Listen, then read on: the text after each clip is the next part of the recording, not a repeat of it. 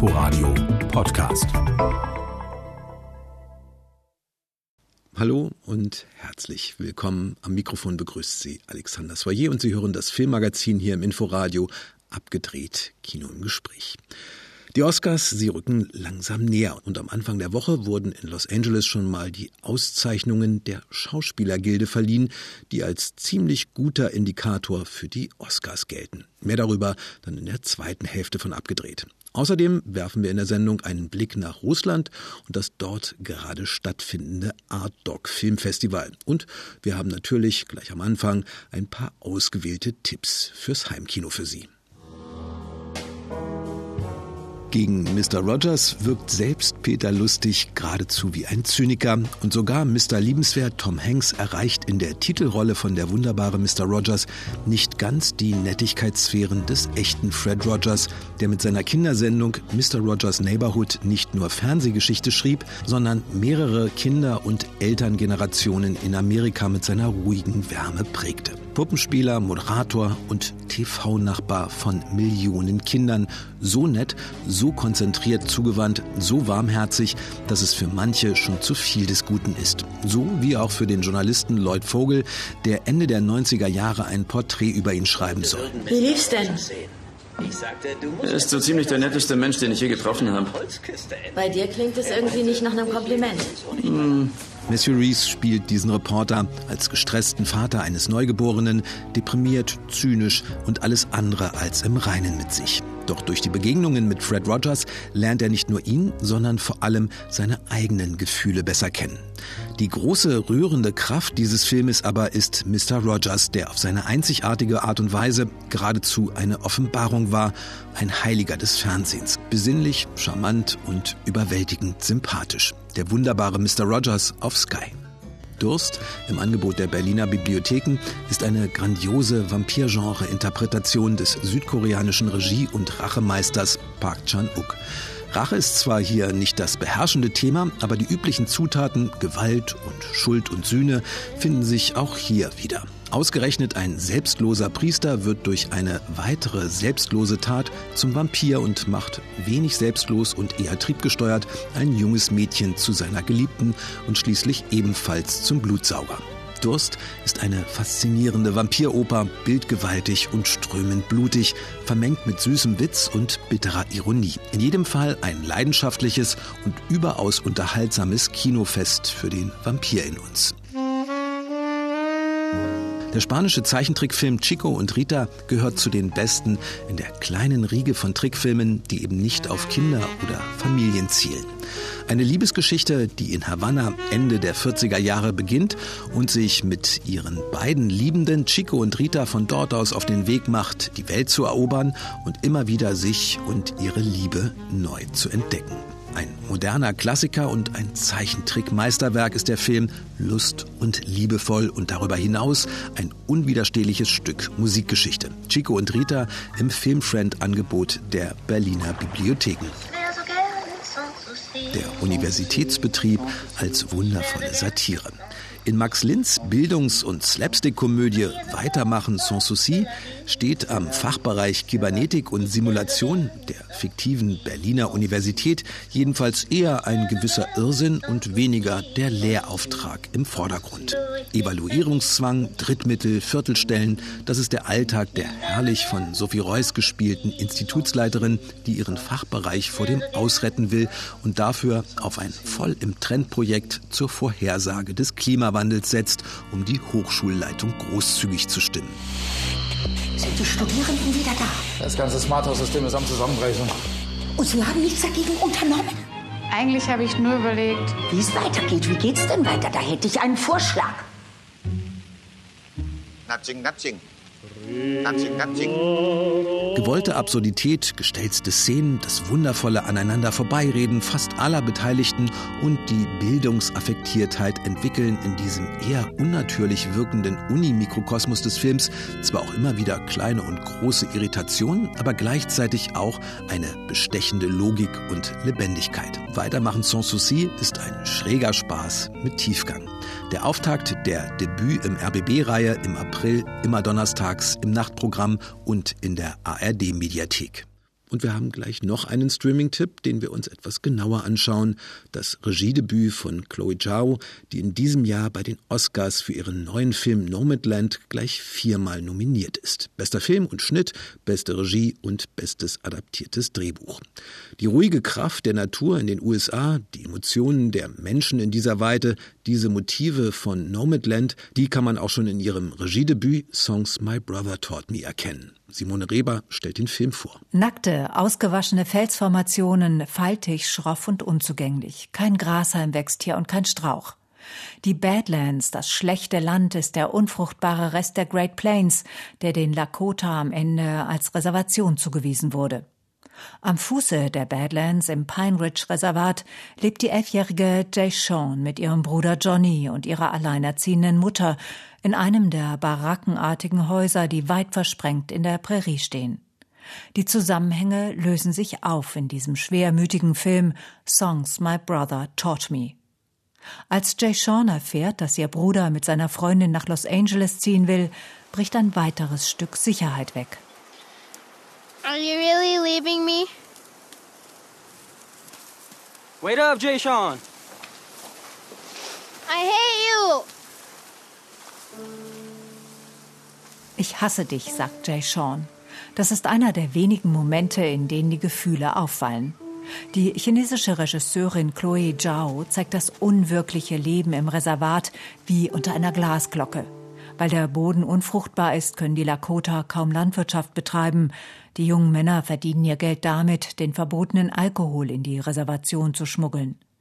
Das Bier macht die einen gleichgültig, die anderen prügeln sich betrunken und landen hinter Gittern. Das Gefängnis, ein flacher Bau in der Steppe, wirkt wie die einzige Realität. Jay Seans ältester Bruder Cody sitzt hier. Er sei lieber im Gefängnis als bei ihr zu Hause, beichtet Jay Seans Mutter dem Pfarrer. He actually said that he preferred to be in prison than be in my house. Yeah. I don't blame him.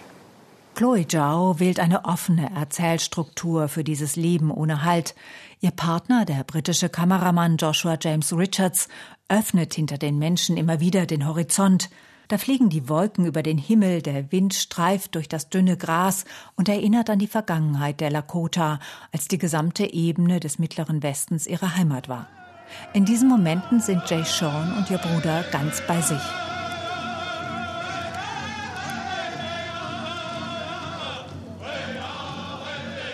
Eigentlich sind es viele Brüder, deren Songs Jay Sean lernt. Ihr Vater ist ein Bullenreiter, er stirbt, als sein Haus abbrennt. Bei der Beerdigung lernt sie die 23 anderen Kinder ihres Vaters kennen. Ich wünschte, ich wäre bei euch aufgewachsen, sagt sie zu einem ihrer Halbbrüder, den sie beim Rodeo wieder trifft. Dad was never really around, even though I lived at his house. Der Vater war nie da, antwortet dieser. Die Eltern waren immer auf Reisen von Rodeo zu Rodeo. So much. They was always traveling. I only remember the first time I started riding. Guess I just really wanted to be close to them. And um bei ihnen zu bleiben, wurde er selbst Bullenreiter. Inzwischen liebt er es. But I'm glad I did. Now I love it more than anything. Es ist gut, dass der Film im Original zu sehen ist. So kann man dem melodischen Klang des Amerikanischen lauschen, wie es von den Lakota gesprochen wird. Chloe Zhao vertraut ihrer Laiendarstellerin. Sie vertraut dem scharf geschnittenen Gesicht von Jay Sean St. John, das so erwachsen wirkt, ganz anders als das rosafarbene Kinderfahrrad des Mädchens. Und dem Gesicht von John Reddy als älterer Bruder, trotzig schroff und dann wieder ganz weich, wenn er auf dem Pferd sitzt. In Songs My Brother Taught Me überlagern sich Traum, Selbstzerstörung und Unsicherheit zu einer wackeligen Existenz. Aber durch die Augen eines elfjährigen Mädchens gesehen, entsteht aus dem Nebeneinander von kulturellem Erbe und zerbrechlicher Gegenwart am Ende eine hauchfeine Zukunftsmelodie. Ein Beitrag von Simone Reber, Songs My Brother Taught Me, jetzt exklusiv auf Mubi online zu schauen. Es heißt ja leider immer noch gerne, dass die Golden Globes ein früher Gradmesser für die Oscars wären. Stimmt nicht, hat noch nie gestimmt und wenn dann nur zufällig. Weitaus aussagekräftiger sind da zum Beispiel die Auszeichnungen der Gewerkegilden in den USA. Allein schon durch die Tatsache, dass bei den Autoren, den Regisseuren oder den Schauspielern eben viele Mitglieder der Oscar Academy dabei sind. Anfang der Woche waren die Schauspieler dran mit den SAG Awards. Ich habe keine Ahnung davon, was durch meine Adern fließt, was ein Herz in meiner Brust schlägt. Der im zurückliegenden August überraschend verstorbene Chadwick Boseman wurde für seine Darstellung in dem Musikfilm Ma Rainey's Black Bottom als bester Schauspieler ausgezeichnet. Bei den Frauen konnte sich seine Filmpartnerin Viola Davis durchsetzen. Es wäre eine leere Welt ohne den Blues. Ich versuche die Leere zu füllen mit ein bisschen Leben. Und auch die Preise für die besten Nebendarsteller gingen an nicht weiße Schauspieler. Der Brite Daniel Kaluuya gewann für Judas and the Black Messiah. Bei den Frauen überzeugte Yoon Yu Jung. Die Südkoreanerin ist zu Hause seit 50 Jahren ein Star. Nun spielte sie sich als schräge Großmutter in dem Familiendrama Minari, wo wir Wurzeln schlagen, in die Herzen der Zuschauer von Hollywood. Oh, ich weiß gar nicht, wie ich beschreiben soll, was ich fühle. Anerkennung aus Hollywood von dortigen Schauspielern ausgezeichnet zu werden.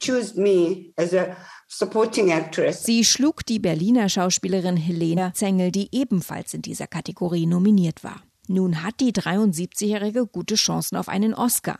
Auch dort ist sie als beste Nebendarstellerin nominiert. Der Hauptpreis im Filmbereich, nämlich der Preis für das beste Ensemble, ging an The Trial of the Chicago Seven.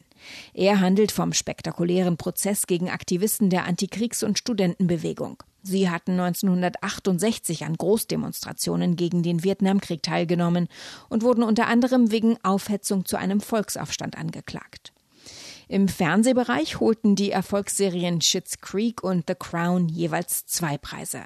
Jeweils eine Auszeichnung ging an die Apple Plus Reihe Ted Lasso über einen erfolglosen US-Fußballtrainer in England. Sie sind ein Amerikaner, der jetzt mit der Leitung eines Fußballvereins betraut wird, obwohl er nur über geringe Kenntnisse des Spiels verfügt. Ich weiß, dass der AFC Richmond alles geben wird, ob Sieg oder Niederlage. Oder Unentschieden. Stimmt, hier gibt es ja Unentschieden. Du hast doch keine Ahnung!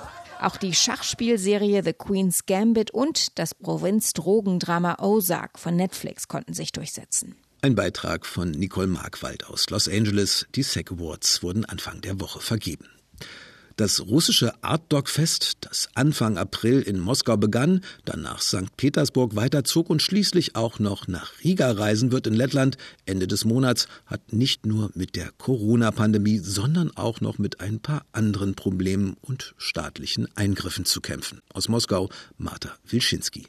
Beim Art Dog Fest laufen Filme, die den Zuschauer aufwecken sollen. Dokumentarfilme in russischer Sprache, verschiedenen Längen und Formaten, unabhängige Hochglanzproduktionen aus Russland, Belarus, der Ukraine. Wir zeigen ein Kino, das außer uns niemand zeigt, erklärt der Gründer des Festivals, Filmregisseur Vitali Mansky, und müsste eigentlich hinzufügen, ein Kino, das nicht jedem gefällt.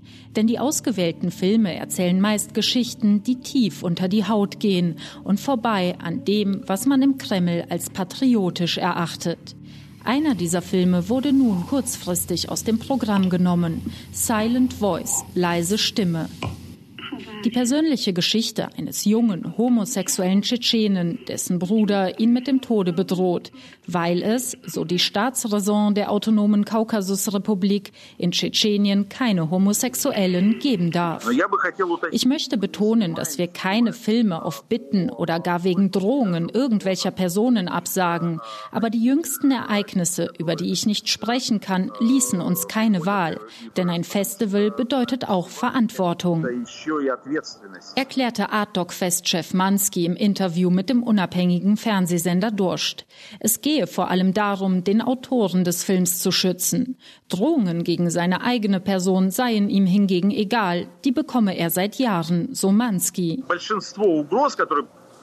Die meisten Drohungen kommen daher, dass die Menschen überhaupt nicht wissen, wovon sie reden. Und der Staat stellt sich im Endeffekt an die Seite dieser nicht einfach konservativen, sondern absolut wahnsinnigen Kräfte. So soll auch in St. Petersburg ein Mann, der bekannt für Anfeindungen gegenüber Homosexuellen und Kulturschaffenden sei, die Behörden alarmiert haben. Noch bevor der Eröffnungsfilm angefangen hatte, kamen Polizei und Mitarbeiterinnen der Gesundheitsaufsichtsbehörde Rospatrebnadzor, lösten die Veranstaltung auf und versiegelten die Türen der Kinoseele mit Klebeband. Der Grund, so die Behörden, sei ein Verstoß gegen die Hygienevorschriften. Einen Tag später sagte auch das zweite Petersburger Kino alle Vorführungen ab. Auch wenn Vorfälle wie diese die Veranstalter schmerzen, sie sind darauf vorbereitet. Bereits seit Jahren findet der Wettbewerb des Artok-Fests nicht in Russland, sondern in der lettischen Hauptstadt Riga statt. Denn nur hier im europäischen Exil sei sichergestellt, dass alle Filme des Festivals ungestört gezeigt werden könnten. Zudem wurde eine Online-Plattform eingerichtet für Produktionen, die die Veranstalter in Russland nicht zeigen können oder wollen. Hier soll nun auch der in Moskau abgesagte Film Silent Voice, leise Stimme, seinen Platz bekommen. Das Ardok-Fest in Russland und in Lettland. Ein Beitrag von Marta Wilczynski.